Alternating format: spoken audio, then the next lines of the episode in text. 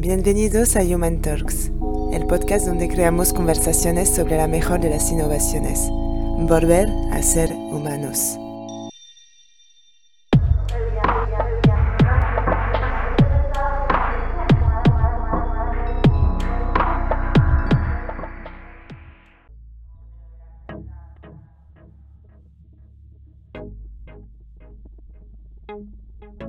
Humanizadora, humanizador, bienvenido, bienvenida de nuevo al podcast Human Talks. En este episodio tenemos el placer de conversar con Arancha Ruiz, especialista en gestión del talento, headhunting y marca personal. Arancha también es autora de tres libros de referencia relacionados sobre sus áreas de especialidad.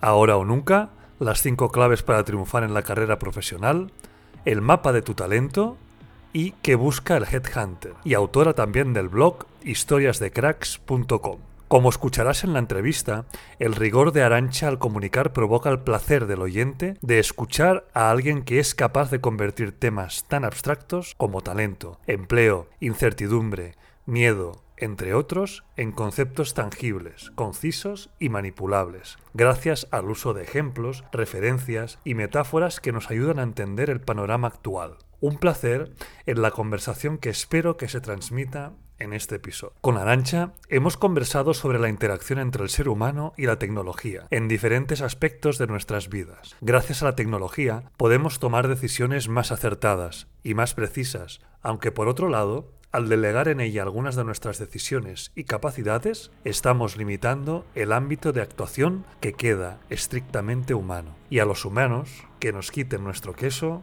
no nos gusta demasiado. ¿Hasta dónde delegaremos en la tecnología para que todo sea más eficiente, cómodo y acertado?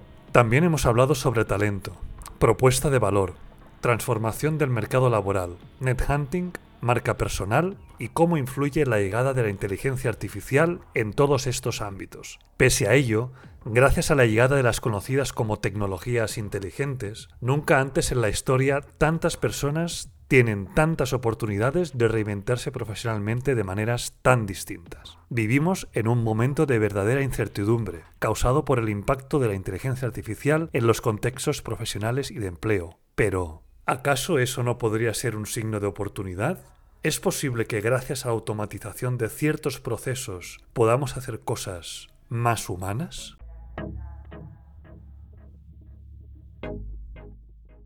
Arancha Ruiz, muchísimas gracias por estar con nosotros en Human Talks, en el podcast. Tenía muchas ganas de, charlar contigo. Muchas gracias por invitarme a, tu podcast. Me hace mucha ilusión, sobre todo, tener este espacio para conversar y esperamos que, como nos interesa a nosotros, habrá por ahí algún friki que también eh, estará como nosotros apasionado por estos temas. Pero estos temas em, a mí me gusta retar mucho el, status quo. Yo soy una gran fan de la tecnología. Em, pero evidentemente la tecnología es una herramienta. Oye, los algoritmos, si están hechos por personas que tienen sesgos, como es una herramienta que lo que hace es que va más rápido, pues multiplica más rápido el error del que la creó. Con lo cual yo creo que primero tenemos que trabajar en eh, gestionar los sesgos de las personas que diseñan este tipo de algoritmos, más que trabajar en el sesgo de la, máquina, porque la máquina, digamos que no tiene más inteligencia, tiene rapidez para procesar, ¿no? Pero no sé si tiene inteligencia en este sentido. Sí que es verdad que hablan de que tiene inteligencia. Yo te había preparado sé que estamos haciendo un podcast eh, hablado y los, y los escuchantes, escuchantes, escuchadores, estoy hoy que no sé ni hablar. Em, mira, mm, me estoy leyendo este libro que se llama Noise. Estoy enseñando, la gente no lo ve, pero yo lo voy a explicar. No sé si habéis oído hablar de Daniel Kahneman, que fue un premio Nobel que habló mucho sobre los sesgos, sobre los sistemas de procesamiento de la toma de decisiones. y escribió un libro muy, muy interesante que se llamaba Think Fast, Think Slow, piensa rápido, piensa despacio. Y luego ha creado un segundo libro que se llama Noise, ruido, ¿vale? Que habla sobre em, bueno, los sesgos, ¿no? Los sesgos cuando, cuando estamos tomando decisiones. Y en este libro te habla de que las personas nos dan mucho miedo los errores de las máquinas. Fíjate, nos, nos asustan mucho más los errores de las máquinas que los errores humanos. Se ha demostrado que las máquinas tienen una capacidad de acierto en, en, en evaluar y predecir el comportamiento humano en un 80% de los casos y se equivocan en un 20%, mientras que las personas acertamos en el 60% de los casos y nos equivocamos en un 40%, pero estamos mucho más conformes en aceptar el 40% de error humano que el 20% de una máquina, porque de alguna manera em, tenemos esa sensación de que de variabilidad, o sea, el mundo del azar y de la variabilidad humana nos hace creer que la, la balanza se inclinará a nuestro favor, cuando muchas veces se inclina a nuestra contra. Pero creer que se inclinará a nuestro favor es una esperanza con la que nos gusta vivir. Y en cambio, como sabemos que la máquina no se inclinará ni a favor ni en contra, pero no se inclinará, ¿sabes? Esto nos pone muy nerviosos. Entonces, em, me encanta también esto que has dicho de, de que tenemos que buscar el encontrar el hueco a estas personas que son distintas, ¿vale? Y de que tiene que haber un espacio en nuestra sociedad para la diferencia. Mm, y estoy de acuerdo. Estoy muy de acuerdo. Pero mm, volvemos otra vez. ¿Tenemos entonces que trabajar en generar mejor el sistema o en trabajar las, las máquinas que aplican las reglas que hemos creado del sistema. Sí, sí, total, totalmente. ¿eh? Ahora, justamente el otro día estaba, estaba hablando con, otra entrevistada de Human Talks en el episodio 7, Paula Santamaría, y estaba, estábamos justamente hablando de esto, ¿no? De, de la velocidad. Es que realmente lo que apuntabas tú es totalmente cierto. Ella trabaja Mm, es psicóloga social, pero trabaja desarrollando este tipo de, herramientas. Y claro, la velocidad me decía, es que la velocidad, aunque tú tengas muchas, eh, quieras controlar el sesgo, eh, lo quieras trabajar y, seas muy consciente de que está sucediendo esto, la velocidad con la que el sistema procesa estas, eh, e, e, estos sesgos es que no te da tiempo humano a, poderlo controlar, porque una vez que ya lo has controlado y lo revisas, el daño ya está hecho. Entonces esa máquina aprende eh, hacerlo de la manera lo más eh, rápida posible, lo más eficiente posible, y dentro de esa eficiencia lo, que, lo que hace es que ya no te da tiempo a corregirla, ¿no? Para entendernos. Entonces esto va tan rápido que claro, lo que dices, eh, lo que has comentado tú, Arancha, tiene mucho sentido.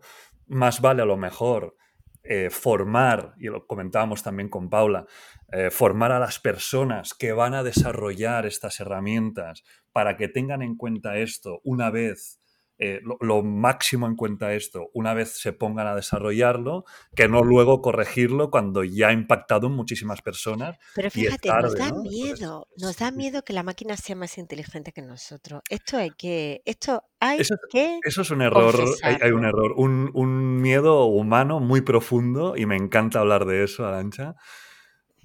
¿Tú cómo lo ves? En Estados Unidos hubo, bueno, que esto es muy duro de, de explicar con los datos, ¿no?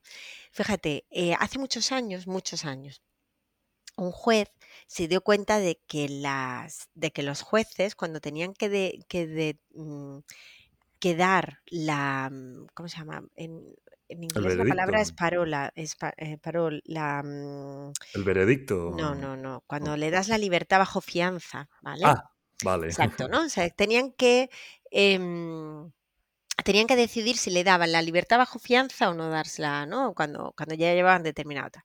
Y entonces se pusieron a analizar cuando em, los jueces, si les daban a una persona esa libertad bajo fianza, la capacidad de reincidencia o, la, o el índice de reincidencia que tenían algunos, em, o sea, todos los, los, presos a los que habían dado la libertad y miraban también a qué tipo de personas les daban esa libertad bajo fianza y a qué tipo no. Y entonces, adivina, sin sorprenderte, que aquellas personas pues, que venían de eh, entornos desestructurados, que eran personas de color, que eran personas no sé qué, pues recibían menos libertad bajo fianza que quizá mm, personas blancas más iguales al, al perfil del juez.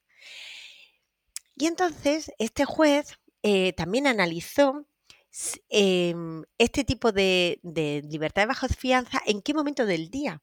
Entonces resulta que cuando se iba acercando la hora de comer, que el juez ya tenía hambre, era menos proclive a dar la fianza, la libertad bajo fianza, que si lo quisiera a las 9 de la mañana. ¿Sabes? ¿Por qué? Porque ya estaba cansado. Y, mm, y entonces se pusieron a ver eh, cuáles eran los indicios que podían dictaminar que una persona pudiera ser reincidente o no en un, delito. Y, mm, y entonces bajo esos indicios generaron un modelo, ¿vale? Y entonces bajo ese modelo consiguieron pasar una ley que le quitaba la capacidad, la potestad al juez para tomar determinado, eh, o sea, les, les pusieron como digamos un rango, ¿no? Y entonces ellos tenían como total libertad para decidir la, mm, libertad bajo, fianza, pero se dieron cuenta que con toda esa libertad, pues se equivocaban muchas veces y entonces les, les quitaron esa libertad y les pusieron un rango. Y los jueces se indignaron, pero no te puedo contar, esto fue una revolución y estuvieron, pues no sé, durante 20 años, 15 años, desde que se creó ese rango, una y otra vez, una y otra vez, llevando al Congreso que ese rango era inconstitucional, que le quitaban la libertad al juez para decidir, que entonces esto era que las máquinas no podían decidir lo que el hombre no podía decidir y tal. Vale. El final de esta historia, esta historia te lo cuenta este, este libro, y yo lo había leído en alguna que otra investigación porque ha sido muy analizada por los académicos fue que efectivamente los jueces consiguieron que les quitaran esa limitación. Pero lo que se dieron cuenta es que midieron el índice de reincidencia y de eh, libertad bajo fianza que no había sido eh, bien denegada o bien dada antes de que tenían toda la libertad, cuál había sido el índice de criminalidad de estas personas aplicando ese modelo durante el tiempo que los jueces tenían que obligatoriamente cumplir ese modelo matemático, si quieres, y qué había pasado después. Y ya sabes lo que te voy a contar, ¿no? Pues que efectivamente eh, el modelo predictivo era en general mejor. ¿Que había casos individuales en los que se había equivocado? Sí, pero el grueso de los, cambios, de los casos en los que se equivocaban era mucho menor que cuando el juez tenía toda la libertad. Pero lo que le pasaba a la persona, al juez, que no quería ceder su libre albedrío. Y esto es toda la conversación. Es, mm, las personas queremos el libre albedrío a pesar de que podemos equivocarnos más. Y que lo de los modelos matemáticos nos, nos limitan y esto nos da mucho miedo.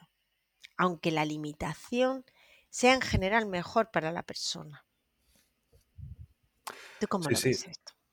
Bueno, eh, es una de las, de las eh, cuestiones que más tendremos que resolver, yo creo, como especie en los próximos 10, 20 años, porque eh, la, la propiedad de la inteligencia artificial y de las tecnologías inteligentes, entre comillas, eh, tendríamos que definir qué es una tecnología inteligente, qué es inteligencia, ¿no? Y todo esto.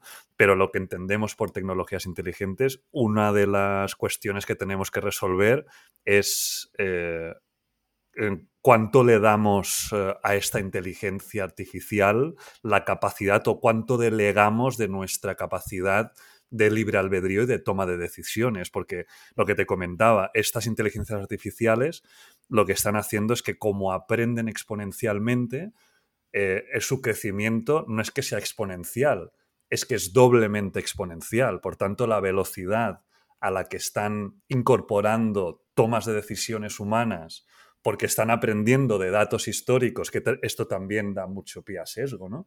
Porque eh, al final la historia es sesgada, por tanto, no incluimos toda la variabilidad. Pero bueno, eso es otro tema. Pero este crecimiento que no es solamente exponencial, que es doblemente exponencial, que es súper disruptivo, que elimina conexiones innecesarias para ser lo más eficiente posible y que realmente lo es. Es decir, Es ¿no? que es eficiente, es, sí, que, es, esto es que es, que es así. es Entonces. Y este es otro eh, miedo que nos da. Si es tan eficiente, ¿dónde estaremos nosotros? claro, como seres humanos hasta dónde vamos a, llegar, eh, hasta dónde vamos a delegar nosotros nuestra capacidad de libre albedrío en detrimento de la eficiencia que sí, que es verdad, que es así, y que, claro, esa es, una de las cuestiones que como especie tendremos que, resolver y decir, bueno, vamos a crecer hasta aquí. me encanta porque, fíjate, mm, las novelas distópicas que, hemos visto, pues, eh, Fahrenheit 451, eh, la de Gran Hermano, el Un Mundo Feliz, o sea, todas estas Todas estas novelas nos dibujan un futuro distópico en el que todavía no nos encontramos porque precisamente estamos haciendo cosas para evitar llegar a eso. Es decir, creo que dentro de eh, la, la, barbaridad que hemos llegado a hacer como humanidad en determinados ámbitos y las guerras mundiales fue una buena prueba de ello, también hemos sido capaces de cosas tremendamente maravillosas como especie. Porque el miedo a hacerlo mal nos ha obligado a intentar hacerlo bien, aunque por el camino nos hayamos equivocado. Y yo creo, fíjate, es que yo soy una persona bastante optimista en estas cosas. Yo, eh, justo antes de hablar, mm, que en, el vídeo me habrás visto con esta librería tan grande de, de, libros, te había preparado otro libro para uno de los temas que me había sacado, un libro que se llama The Technology Trap, que es un libro que escribió eh, un profesor de, Oxford que se llama Carl Benedict Frey, ¿vale? Te voy a, te voy a enseñar así, luego si quieres eh, daremos la Tiene buena pinta. Todos los, los, libros y lo que citemos lo vamos a dejar escrito en las notas del podcast porque realmente pues tiene muy buena pinta lo que nos estás presentando. Este libro lo escribió el, el autor de uno de los papers más citados en los últimos 10 años, que yo no sé si te acordarás, hace pues 10 o 12 años salió un paper que decía que en menos de 20 años el 50% de los empleos en los que estábamos hoy iban a desaparecer. Y esto lo había publicado dos autores de la Universidad de Oxford, ¿vale? Em, que fue súper sonado porque, claro, al final lo que hicieron fue un análisis, ¿no? un análisis matemático en base a la predicción del uso de decir, oye, esas esos trabajos que son automatizados o automatizables es que en 20 años lo van a estar y por lo tanto esas personas ya no van a tener estos trabajos. Mm, y, entonces, claro, toda, mm, toda la prensa, los políticos, todo el mundo como, ¡ah, Dios, las máquinas van a venir a quitarnos los trabajos, ¿no? Y por favor, no vamos a evitar El pánico de siempre. El pánico.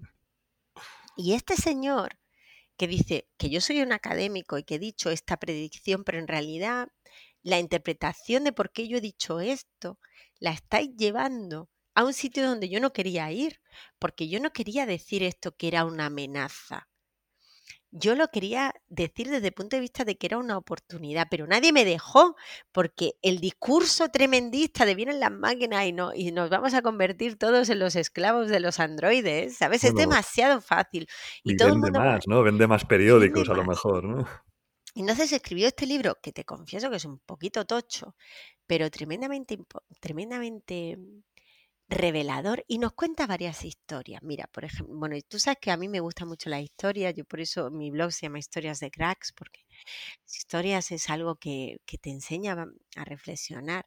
Entonces nos cuenta, por ejemplo, la historia de los, eh, los que encendían las, las em, farolas en Nueva York a principios del siglo XX. ¿vale? A principios del siglo XX había un empleo se llamaba, pues no se llamaba candelero, pero había cientos de personas que cada noche, que no se te acordarás de la película Mary Poppins, que yo ya soy viejuna, ¿vale?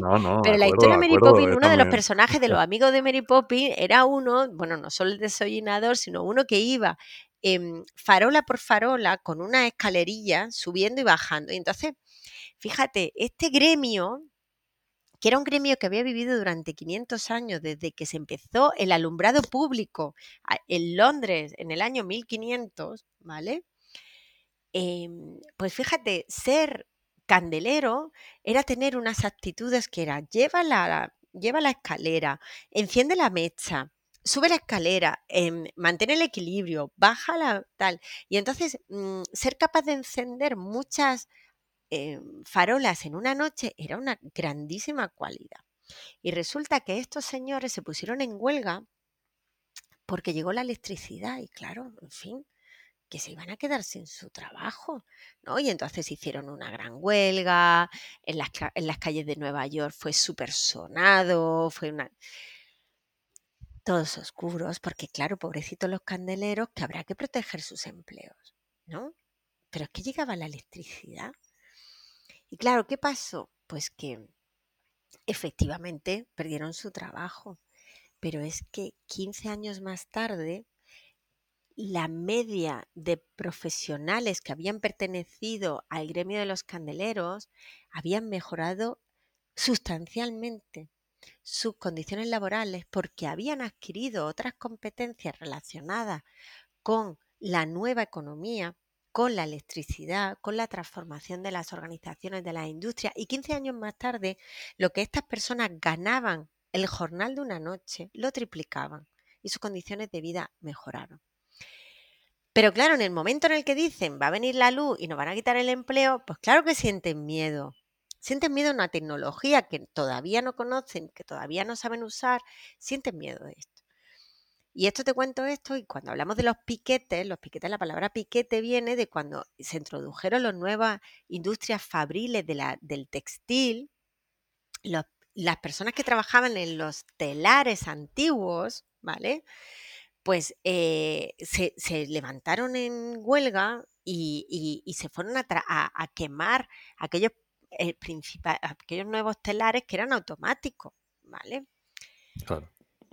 Entonces, cada vez es algo que, ha acompañado siempre a la, evolución, ¿no? Bueno, claro, es que realmente eh, es así, es decir, claro, uno como no, como no sabemos el, cómo será el futuro, cuando hay un cambio, intentamos protegernos. Es natural, supongo, en el, en el ser humano, ¿no? Este miedo al cambio, este miedo a la incorporación de nuevas cosas. Y ahora, pues, estamos delante de, una de estas, muy gorda, porque afecta transversalmente a muchas cosas. Realmente es un cambio profundo. Y el otro día lo comentaba también, hoy va a salir mucho eh, Paula, porque estábamos justamente de todo esto, de que realmente, yo esto soy optimista como tú, tenemos la oportunidad de hacerlo bien y tenemos la oportunidad de, mejorar y de hacerlo para progresar y para que suceda lo mismo, para eh, aumentar eh, el bienestar social, tener esta tecnología que nos ayude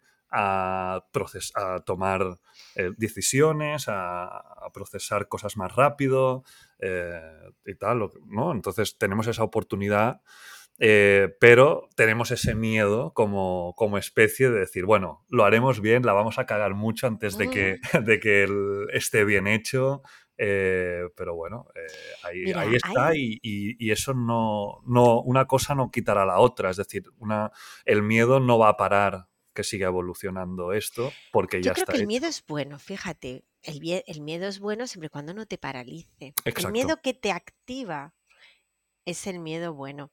Hay otro libro que es mucho más tierno, que este no, no, no te lo he sacado, pero que era el de ¿Quién se ha llevado mi queso? ¿no? Cuando mm, yo creo que mm, no, no sobra explicar una y otra vez que este entorno de, de incertidumbre en el que nos encontramos es que nunca, fíjate, nunca antes en la historia de la humanidad tantas personas hemos tenido tanta posibilidad de reinventar nuestra historia como antes. Y si no, solo tenemos que pensar cómo eran los trabajos hace 70 años. O sea, hace 70 años, fíjate, tú y yo estábamos hablando de, ¿y ahora qué estás haciendo? Y ahora estás pivotando, ¿no? Y exploraste la marca personal y ahora estás con la inteligencia artificial y los, y los sesgos en la toma de decisiones. Y esto hace 30 años, estos giros de carrera con dos años de decalaje hubieran sido impensables. Y hoy tenemos esta posibilidad. Y los académicos le llaman a esto la carrera proteica, que en honor a Proteo, que era un animal mitológico que iba cambiando de forma conforme el entorno iba cambiando. Y esto es una gran oportunidad que nos da a las personas, pero a la vez es una gran responsabilidad, porque nos obliga a tomar decisiones y porque nos obliga a hacernos responsables de la decisión y también de la consecuencia de la decisión. Es mucho más sencillo y es mucho más sencillo sentarse en una silla y esperar a que alguien te diga qué tienes que hacer y si no sale bien, poder cargar las culpas sobre la otra persona. También es mucho más frustrante, ¿vale? Entonces, em, hay, una, hay otro libro entrañable que se llama San Manuel Borno Mártir, que es un libro de filosofía escrito por Miguel de Unamuno, muy profundo, que con una historia muy sencilla nos hace pensar en lo difícil que es gestionar la responsabilidad, ¿vale? Y lo fácil que es vivir en la ignorancia, la felicidad que te da la ignorancia. Es que te da mucha felicidad ¿no? saber todo lo que pasa, ¿no? Y no tener que decidir también te genera mucha tranquilidad. Pero, em, fíjate, volvemos al libro albedrío, ¿eh? Em, mira, el conocimiento es incómodo y la toma de decisiones da miedo, pero también la realización que uno siente, la plenitud que uno siente cuando es dueño de su destino y toma decisiones de forma consciente, es que eso, o sea, discúlpame, eh, te da, mm, es que, vamos, no te lo voy a comparar con otra cosa que también te da muy buen rollo. Pero es que es esa realización, esa plenitud, que también la buscamos. Sí, sí. Bueno, es que eh, me, da la sensación que siempre volvemos a, acabar ¿no? en, el, en, el, libre albedrío. Eh, desde donde enfoquemos el problema y bueno, es, eh, es, una de las cosas que, insisto, tendremos que, que, resolver porque sí que es verdad que cuando uno toma las decisiones conscientemente, eh, pues eh, claro, la satisfacción de, poderlo haber hecho eh, no, es comparable con la comodidad de no haberlo hecho y de que, bueno, pues bueno, pues lo haces y porque te lo han dicho, porque te tocaba, porque el contexto, ¿no?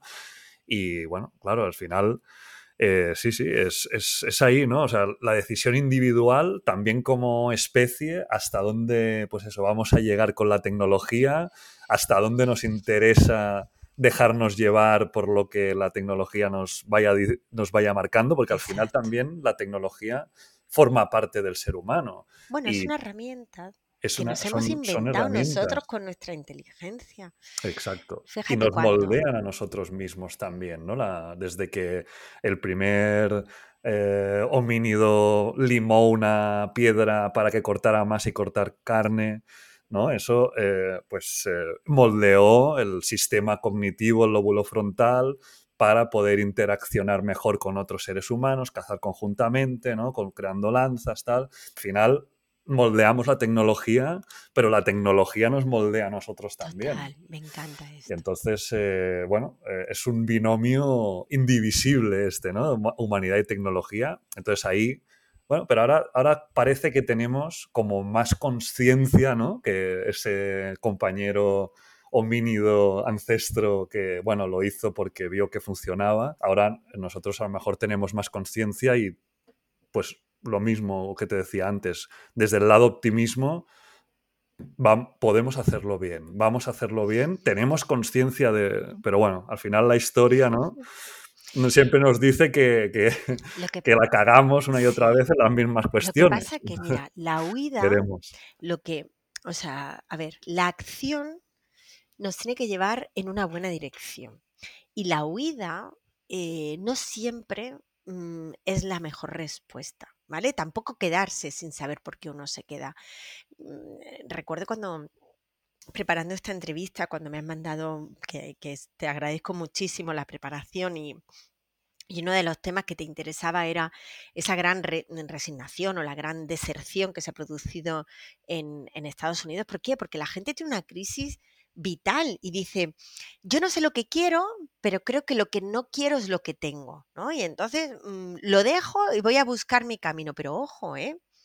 Ojo, porque hay veces que si no sabes tener y desarrollar herramientas, volvemos otra vez a lo mismo, para encontrar tu dirección, a lo mejor estás dejando una cosa y lo único que te vas a estar es perdido en otro sitio que no sabes dónde estar. Yo por esto, fíjate, con los años, mira, yo hace muchos años que empecé en, los temas de talento y marca personal, yo cuando, cuando empecé en marca personal, básicamente eh, yo me daba cuenta de que la marca personal, que era cómo explicar eh, mi propuesta de valor, necesitaba antes responder dos preguntas. La primera es, ¿en qué soy bueno? Y la segunda es, ¿dónde?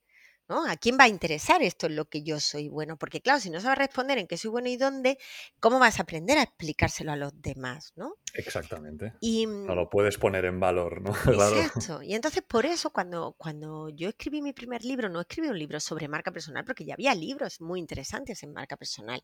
Pero yo, yo lo que me fui era a lo que la dificultad de contestar las dos primeras preguntas. Y por eso escribí el mapa de tu talento, que yo creo que es un libro que, está en total actualidad, porque al final te, te ayuda a, a, resolver esa pregunta de, mira, si sé que donde estoy no estoy bien y tengo que definir un nuevo territorio donde quiero desarrollarme, ¿Cómo encontrar ese territorio? Porque esa es la dificultad.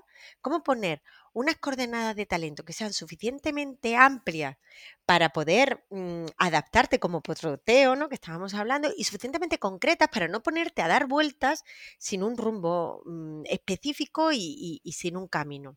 Es que son, es la cuestión, ¿no? Es la cuestión. Esta es la cuestión. Y fíjate, lo que me he dado cuenta después de muchos años aplicando eh, el mapa y esta metodología es que funciona es que funciona, es que las herramientas que te da para pensar te ayudan a determinar esa dirección, pero luego eso no basta, ¿vale? Porque luego eso lo tienes que saber accionar, porque el talento es acción. Y por eso cuando, cuando escribí el segundo libro, el de ¿Qué busca el Headhunter?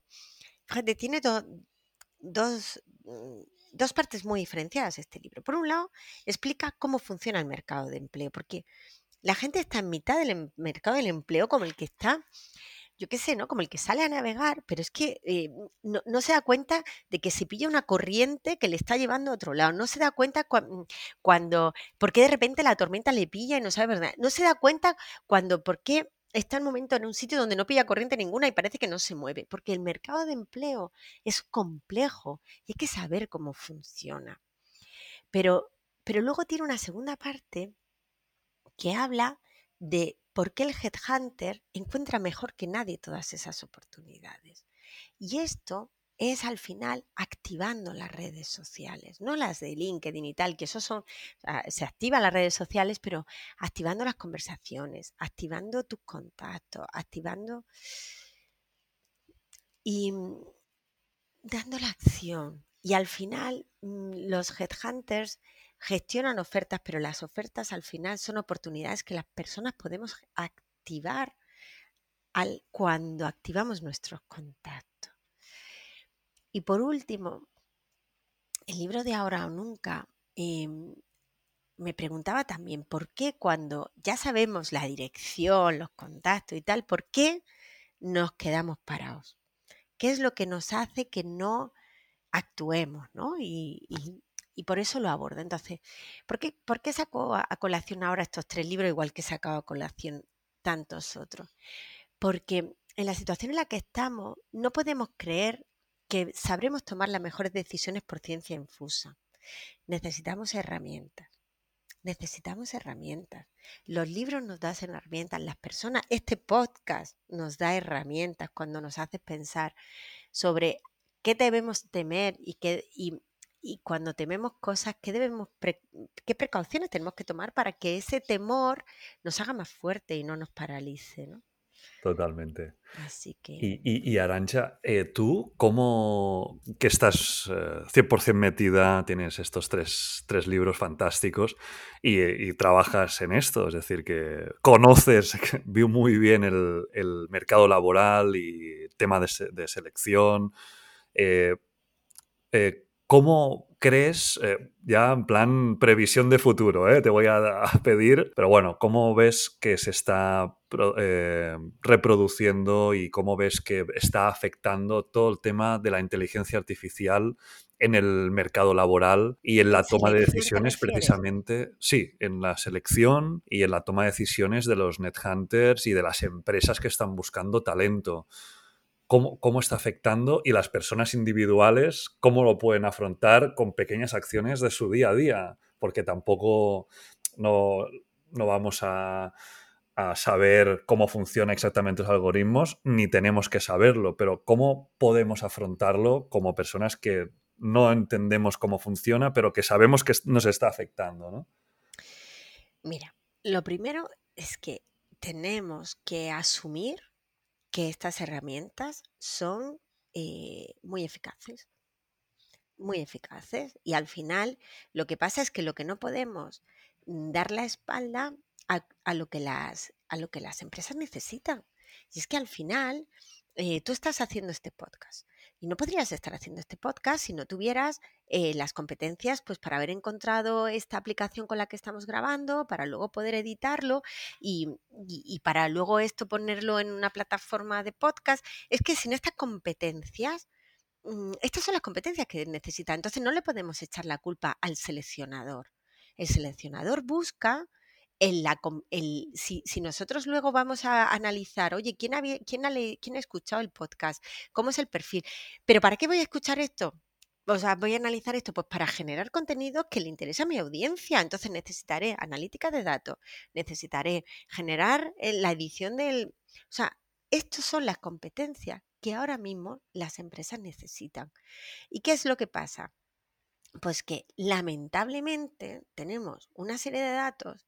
eh, mira, la, la Comisión Europea acaba de sacar una, una en el año 2020 con una serie de datos y nos está diciendo, es que te voy a decir el dato porque es que lo tengo aquí, la, en la población que se entiende que no tiene competencias digitales, mira, te voy a contar, en algunas categorías de empleo, más del 90% de los puestos de trabajo requieren tipos específicos de capacidades literales.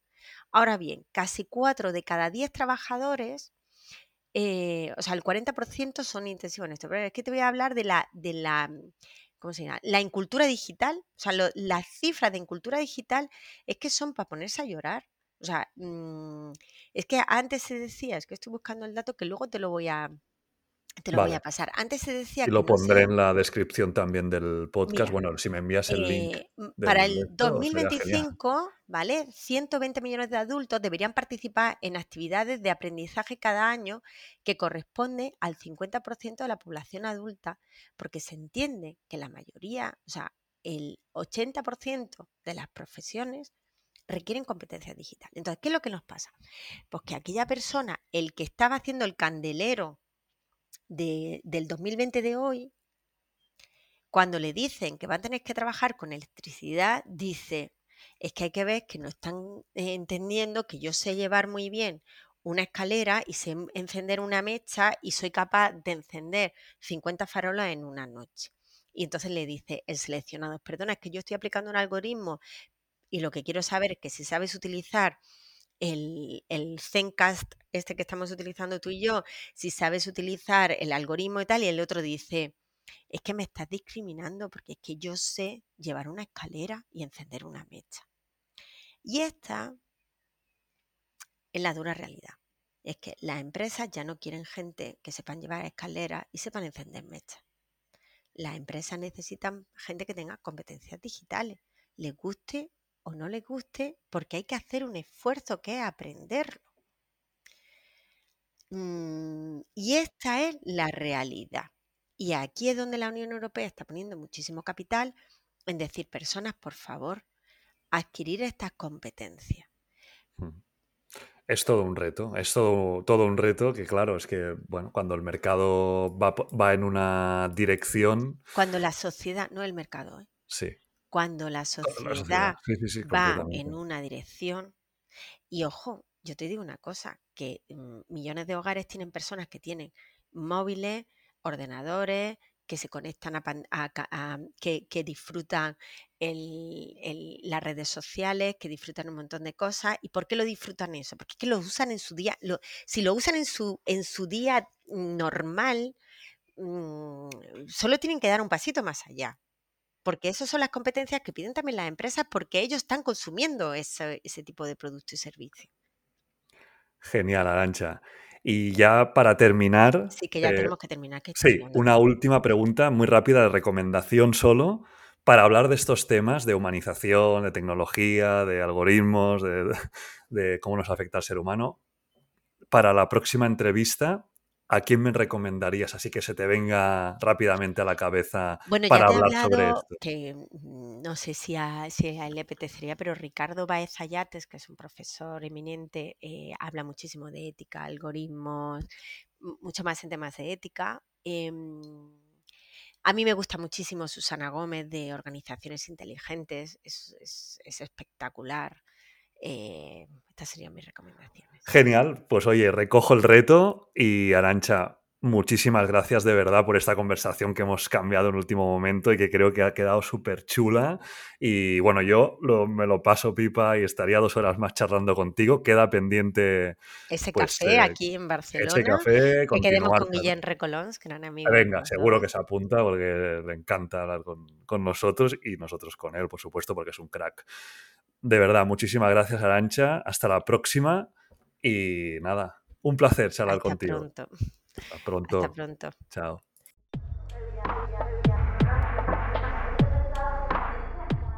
Humanizadora, humanizador, muchas gracias por escuchar este capítulo del podcast. Si crees que puede aportar a otra persona, por favor, no dudes en compartirlo. Cuanto más seamos, más podremos hacer crecer esta pequeña revolución de lo humano. También nos ayudará si dejas algún comentario o alguna valoración en cualquiera de las plataformas que estés escuchando este podcast. Seguimos humanizando.